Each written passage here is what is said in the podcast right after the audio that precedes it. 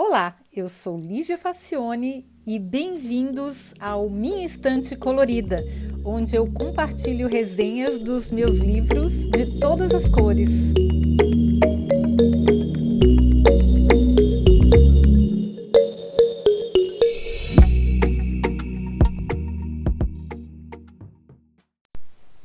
Hoje a gente vai falar de um dos livros mais interessantes que eu li esse ano, que se chama The Culture Code, que é o Código da Cultura. Tem dois livros com esse nome, inclusive eu vou resenhar o outro, que também se chama The Culture Code, mas fala sobre trabalho em equipe. Este, que é o Código Cultural, que tem o mesmo nome, que é de outro autor, ele fala sobre os códigos culturais do ponto de vista sociológico. E é, tanto que a, a a, a, continuação do título é An Ingenious Way to Understand Why People Around the World Live and Buy as They Do. Ou seja, é um, um, modo engenhoso de entender por que, que as pessoas ao, ao redor do mundo vivem e compram como elas fazem. O autor se chama Clotaire Rapey. Eu não sei se é assim que se pronuncia, ele é um francês radicado nos Estados Unidos, ele vive em Nova York e ele é chairman de uma empresa que se chama Archetypes Discoveries Worldwide, que é uma empresa de consultoria, porque ele criou um método para identificar qual é o código das culturas, de cada uma das culturas. E é bem interessante porque a gente, claro que ele trabalha com estereótipos para empresas, para que eles possam lançar novos produtos no mercado. É, se, é como se muita coisa que a gente não tivesse pensado a fundo passasse a fazer sentido. Então, o Rapé, ele é doutor em psicologia social. E aí ele desenvolveu um método para descobrir o código de cada conceito dentro de uma cultura. E ele fez isso para ajudar as empresas a comunicarem melhor os seus produtos. É um sistema meio parecido, em estrutura, pelo menos, pelo que eu pude ver, daquele que eu desenvolvi no meu método de gestão integrada da identidade corporativa, porque assim é, é um caminho mais ou menos parecido. É por meio de workshops com amostra representativa de uma determinada população, no meu caso de uma empresa, no caso dele de uma cultura, é uma coisa bem mais ousada, inclusive, né? Uma, é uma outra escala. Mas ele, se alguém tiver interesse, inclusive gestão integrada da identidade corporativa é, é um, do, um, dos meus livros, eu detalho melhor esse método. Eu, inclusive, posso fazer uma resenha sobre livros que eu mesmo escrevi. Já tenho oito, ó, já dá bastante coisa aqui para o podcast. Eu vou pensar a respeito, como bônus, né? Mas enfim, voltando aqui para o Código da Cultura, esse autor ele reúne amostras representativas de pessoas no universo que vai ser estudado e ele faz workshops com essas pessoas. Então ele criou dinâmicas onde ele vai relaxando as pessoas, é bem exatamente o que eu fazia, né? Observa as contradições das pessoas até encontrar um padrão que traduza para aquele grupo a essência do conceito que ele está pesquisando. Eu fazia isso para a identidade das empresas, ele aplica para descobrir os códigos culturais. O método ajuda grandes empresas multinacionais a lançar os seus produtos no mercado ao redor do mundo, já que assim, eu crio, eu, uma empresa multinacional, ela tem muita dificuldade, porque eu me lembro que tem problemas com nomes que significam uma coisa boa num país, no outro é um palavrão, ou um outro pode ser usado como deboche. É, o clássico caso da, da Pepsi Cola, que lançou uma bebida é, chamada Gerda, e quando lançou na América do Sul, imagina, por motivos óbvios, o negócio virou piada, eles tiveram que tirar do mercado. Então, o trabalho desse pesquisador é justamente evitar esse tipo de perda, que a, a empresa entre no mercado que ela não conhece os códigos culturais e acabe tendo prejuízo.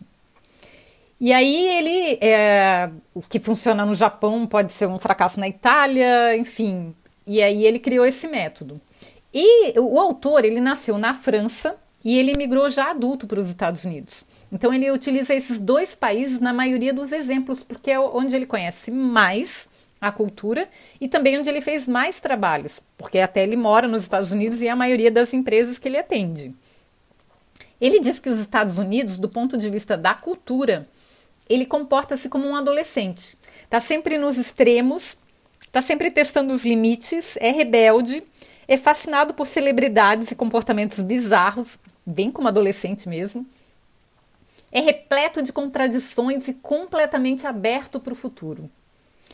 Já a França, Inglaterra e outros países europeus, assim como o Japão, são adultos. Então ele não faz juízo de valor. Cada perfil é o que é, com as suas vantagens e desvantagens, inclusive pelo contexto histórico, mas ele se considera americano apesar de ter nascido e crescido na França.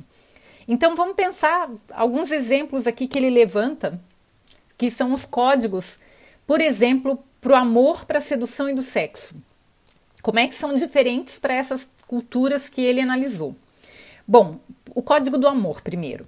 Depois de vários workshops e muita pesquisa, o Rapey descobriu que o código do amor para os americanos significa falsa expectativa.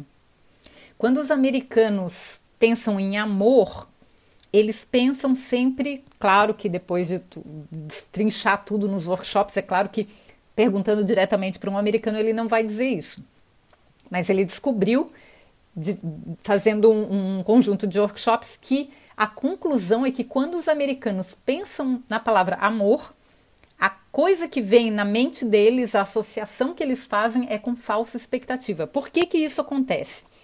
Porque todos os filmes, séries e histórias americanas mostram amores idealizados e quase impossíveis. É só a gente pensar nesses romances, comédias românticas americanas, como é que o Hollywood trata o amor. Por conta disso, tanto os homens como as mulheres, eles passam a vida tentando encontrar a pessoa certa, aquela que está designada pelo destino, aquela que vai lhe completar. Essa pessoa será perfeita e o casal será feliz para sempre. É claro que a maioria das pessoas quebra a cara, porque esta é uma visão muito adolescente do amor. Já na França, que é um país adulto, o conceito de amor e prazer estão muito interligados. O amor ajuda o parceiro a obter o maior prazer possível na relação, mesmo se uma terceira pessoa tiver que ser adicionada para atingir esse objetivo. Olha só que interessante. Como faz parte da cultura, não há o problema de falsa expectativa e ninguém sai frustrado. Não significa que os franceses saiam por aí fazendo sexo com todo mundo para obter o maior prazer possível, tá, gente? Isso é só a, o conceito e o significado do o código. O código para os franceses entre amor e prazer estão muito interligados, ao contrário dos americanos que associam amor com falsa expectativa. Os italianos, olha só que interessante, acreditam que a vida é uma comédia mais do que uma tragédia e as pessoas deveriam sorrir o máximo possível. Para essa cultura, para os italianos, o amor contém fortes dimensões de prazer, de beleza e de diversão. Para os italianos, o único amor verdadeiro de fato, de verdade, é o da mãe. Então eles não esperam muito do amor romântico. Para eles, amor é de mãe. Olha que interessante, hein, gente? Se alguém for se relacionar aí com o italiano, depois dá uma conferida se é isso mesmo. É claro que a gente, de novo, está falando de estereótipos e de arquétipos, mas no geral da cultura a gente pode identificar alguns traços. Agora, os japoneses, olha só que interessante, eles encaram o amor de uma maneira completamente diferente dos europeus e dos americanos. Os japoneses, para eles, o amor é uma doença temporária e só os pais têm maturidade suficiente para saber se o parceiro ou se a parceira escolhidos não é ou não é adequado para um relacionamento duradouro, porque eles estão mais preocupados com a duração do relacionamento do que com prazer, do que com sonho, do que se a pessoa é mais que, que vai te completar ou não. Eles estão preocupados se aquela pessoa, do ponto de vista do temperamento, ela combina com você. E eles acham que as pessoas jovens não têm como avaliar isso, se aquela pessoa é adequada ou não, porque elas não têm experiência, elas são muito emocionais. Então, gente, olha só, os japoneses encaram o amor como uma doença temporária. Interessante isso, né? Agora vamos olhar um pouquinho qual é o código da sedução para essas culturas. Bom, na França, como o amor serve para dar e receber prazer, os rituais de sedução são divertidos e sofisticados. A mulher francesa tem que ser naturalmente charmosa. Ela pode passar horas se arrumando para parecer que pegou a primeira coisa que viu no guarda-roupa. Então, ela tem que parecer que não se arrumou, apesar de estar arrumada. A graça está em parecer que a pessoa é assim sem nenhum esforço. Ao contrário total das americanas, porque a beleza das americanas precisa ser construída. ou por meio de cirurgias, ou por meio de ginástica, ou por meio de tratamento, ou por meio de dietas, ou um figurino muito sedutor e muito trabalhado para encarnar o papel da senhora perfeita. Estão vendo a diferença absurda de abordagem? Que a mulher francesa ela é, ela não pode parecer que foi construída e a mulher americana ela é claramente e obviamente construída. Ela não nasceu assim, ela não acorda de manhã assim. Ela foi construída para ser assim. Já os ingleses, eles costumam ter interesse em compartilhar o tempo apenas com seus amigos homens. De maneira que eles quase nunca prestam atenção nas mulheres. Eles usam as mulheres para fazer sexo, os heterossexuais pelo menos, mas a, a, questão afetiva é só com os amigos homens. Então eles gastam boa parte do tempo em pubs, em, clu em clubes que não, não admitem nem mulheres frequentar, porque eles se sentem mais à vontade, mais acolhidos e mais identificados. Por isso as inglesas, elas são um pouco exageradas ao se arrumar, porque elas têm que chamar muita atenção. A possibilidade de ser notada é muito pequena. Eles são muito distraídos. Já os italianos veem a sedução como um jogo elaborado e divertido. Eles realmente adoram as mulheres, porque eles gostam da mãe, né? Então, por sua relação tão próxima com a mãe, são os homens mais femininos de todos. Olha que interessante. Eles não têm, os italianos não têm nenhum problema em se arrumar, em passar creme, em cuidar dos cabelos, em andar com aquelas roupas maravilhosas e bem cortadas. Eles não sentem que a sua a masculinidade está ameaçada, porque assim eles se sentem mais próximos, mais próximos das mulheres e eles se cuidam porque eles querem seduzi-las. Então, o italiano ele não vê sentido em ser bronco, porque mulher não gosta de bronco, eles querem ser agradáveis para as mulheres, eles querem seduzir as mulheres, eles querem ser cheirosos, eles querem ser agradáveis, eles se vestem bem e são muito galanteadores. E a sedução para eles é uma diversão. Eles, eles elogiam as mulheres de verdade, sem grosseria ou vulgaridade. E de fato eu tive na Itália e, e eles realmente elogiam bastante, mas não é nem perto daquelas coisas que a gente ouve no Brasil realmente são é, coisa, ah, que linda, que, mara que, que, que maravilhosa, mas não tem aquelas, é, aquelas conotações sexuais que a gente vê no Brasil. Bem, só que se a moça não der bola ou não quiser, um italiano não tá nem aí, porque ele tá se divertindo mesmo. Ele elogiou porque ele achou bonito e porque ele gosta da brincadeira da sedução. Mas se a moça não prestar atenção, ele não tá nem aí e vai para a próxima. Porque, como dito, o objetivo não é ganhar, é se divertir. E apesar dos japoneses também terem uma cultura antiga, no quesito sedução, eles são um pouco adolescentes, como os americanos. Claro, por isso que eles terceirizam para os pais as decisões da vida amorosa deles, né? Então eles não têm muito, muita experiência em seduzir. Os japoneses, na verdade, eles não fazem a mínima ideia de como seduzir uma mulher.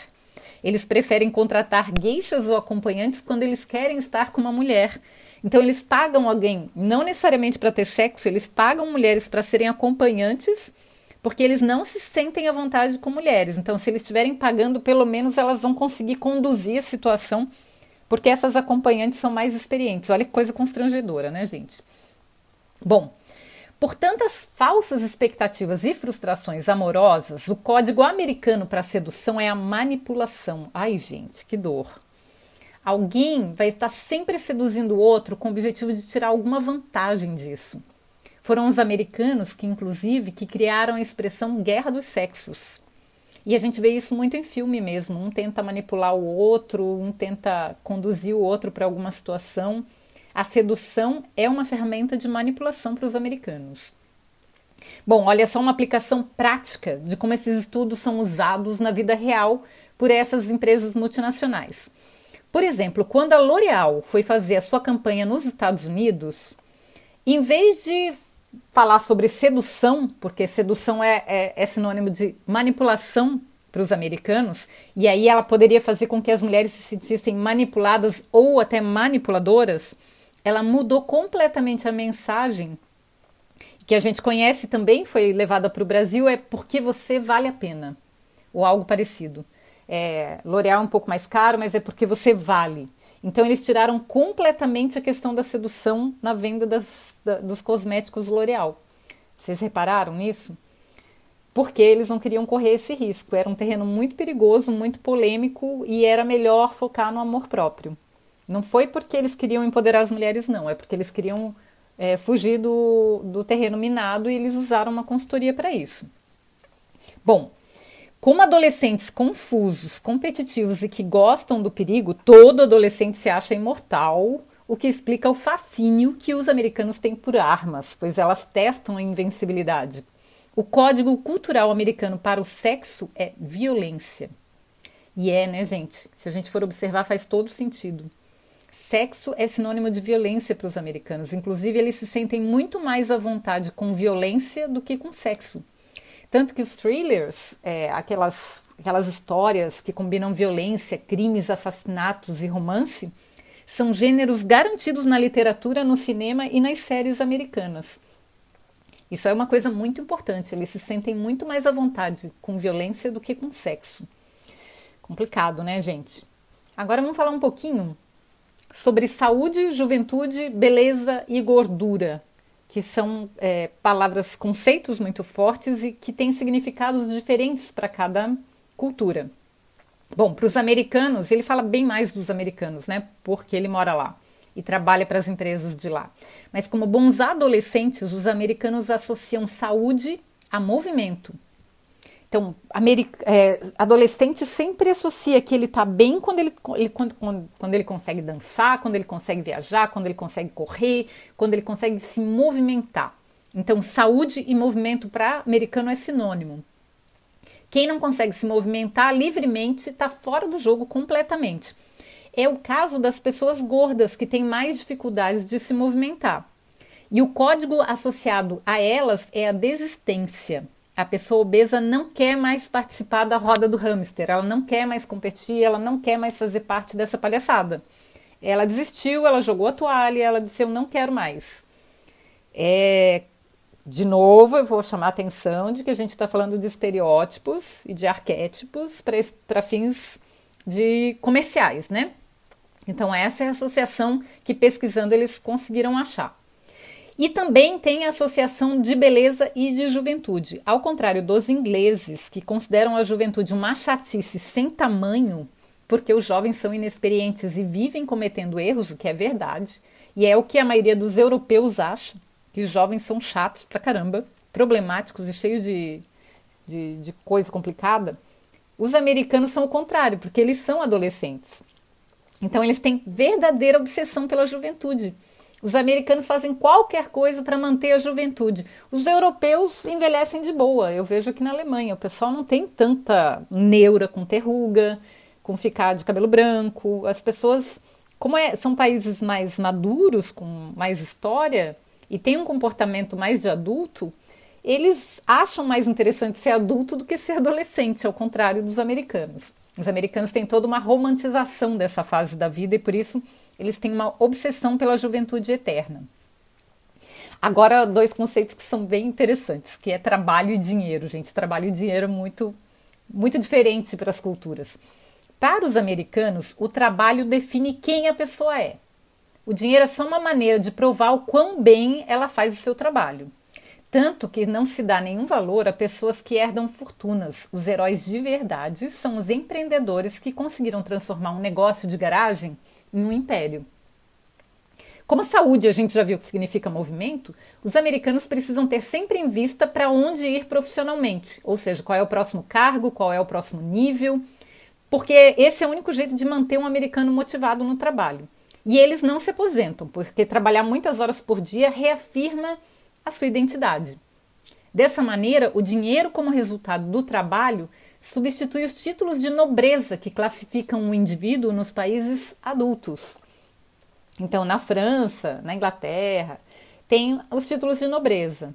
No, nos Estados Unidos, os títulos não valem, o que vale é quão bem sucedido na carreira que o sujeito é. Na França é uma coisa muito engraçada. A França, a única motivação no trabalho é ter prazer nele.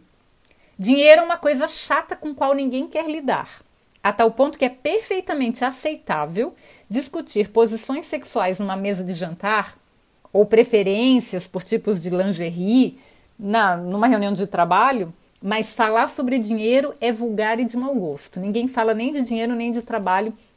Em, eh, tem uma, uma série da Netflix que se chama Emily em Paris, que é uma série bem bobinha, bem bobinha mesmo, que a menina é uma social media que é americana, bem americana, o estereótipo da americana, e ela vai trabalhar em Paris e se depara numa agência com o estereótipo dos franceses exatamente como descrito nesse livro, mas exatamente. Porque se vocês prestarem atenção, quem assistiu a série, a menina nunca para de trabalhar. Para ela, o prazer da vida dela é trabalhar. E os franceses odeiam falar de trabalho. Você não é, é, é considerado vulgar e de mau gosto falar de trabalho em reuniões sociais.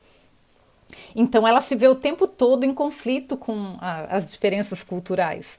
E é engraçado para quem leu esse livro depois assistir a série, porque, claro, é estereótipo, os franceses ficaram putos, porque é uma coisa muito caricata, mas é, na essência as diferenças culturais são assim mesmo, né? Agora outra coisa bem interessante que é o luxo. O luxo para os americanos, ele tem sempre que estar tá ligado à funcionalidade, porque eles têm que trabalhar. Então, Assim como o dinheiro, ele atesta que a pessoa é bem sucedida no trabalho. Então, os americanos gastam fortunas em carros, em eletrodomésticos, em gadgets, em viagens com status, enfim, tudo que eles gastam em dinheiro, em luxo, tem que servir para alguma coisa. Seja para mostrar, seja funcionar, para ele ir mais rápido para algum lugar, para ele limpar mais rápido a casa, para ele produzir mais todo o luxo dos americanos é para produzir mais. Aí ele compra uma roupa cara, mas é para parecer melhor no trabalho, para ele ser mais bem visto profissionalmente. Já para os italianos, o luxo está relacionado à arte. Luxo é uma coisa refinada, elegante, bem desenhada, alguma coisa criada por um artista. Por exemplo, uma bolsa bem feita, uma roupa de um estilista talentoso é considerado luxo para os italianos. Não precisa ser funcional, é, é importante que esteja ligado à arte. Já os franceses, de novo, os franceses, tudo é prazer, né? Então, luxo também é prazer. O supra-sumo do luxo para um francês é algo que não serve para nada, só para o prazer mesmo.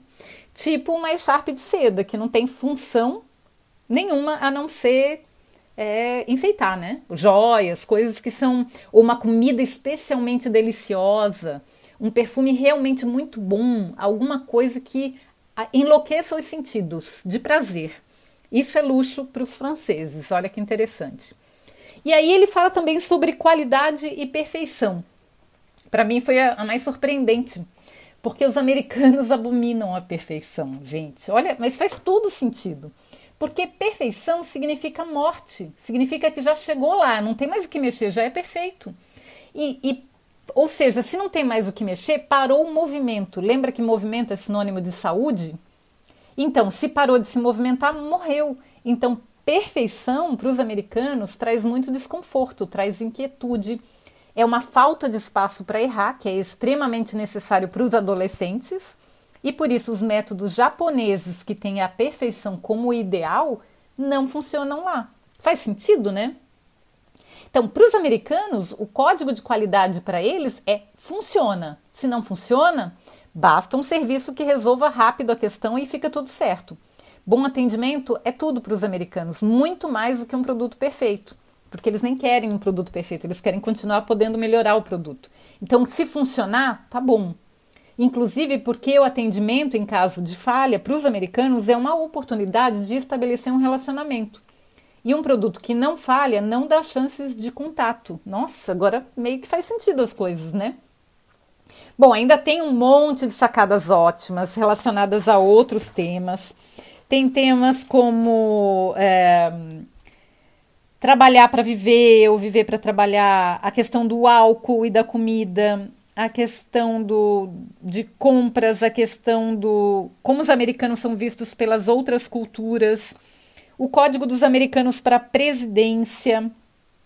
Enfim, nossa, tem códigos de saúde. Enfim, tem códigos para todas as coisas. O Brasil não é nem citado, porque ele cita muito poucos países, cita só basicamente alguns da Europa, cita a Alemanha em alguns casos, é, e o Japão. São, as, são os trabalhos, ele cita os trabalhos que ele conhece, que ele foi contratado para fazer, né? Então, falta, claro, ele não fez tudo sobre o do mundo inteiro. Eu teria curiosidade para saber os códigos do Brasil, porque eu acredito que o Brasil é como os Estados Unidos. Ele, na verdade, é até mais novo, porque o Brasil eu acho que é um pré-adolescente, não é nem um adolescente ainda.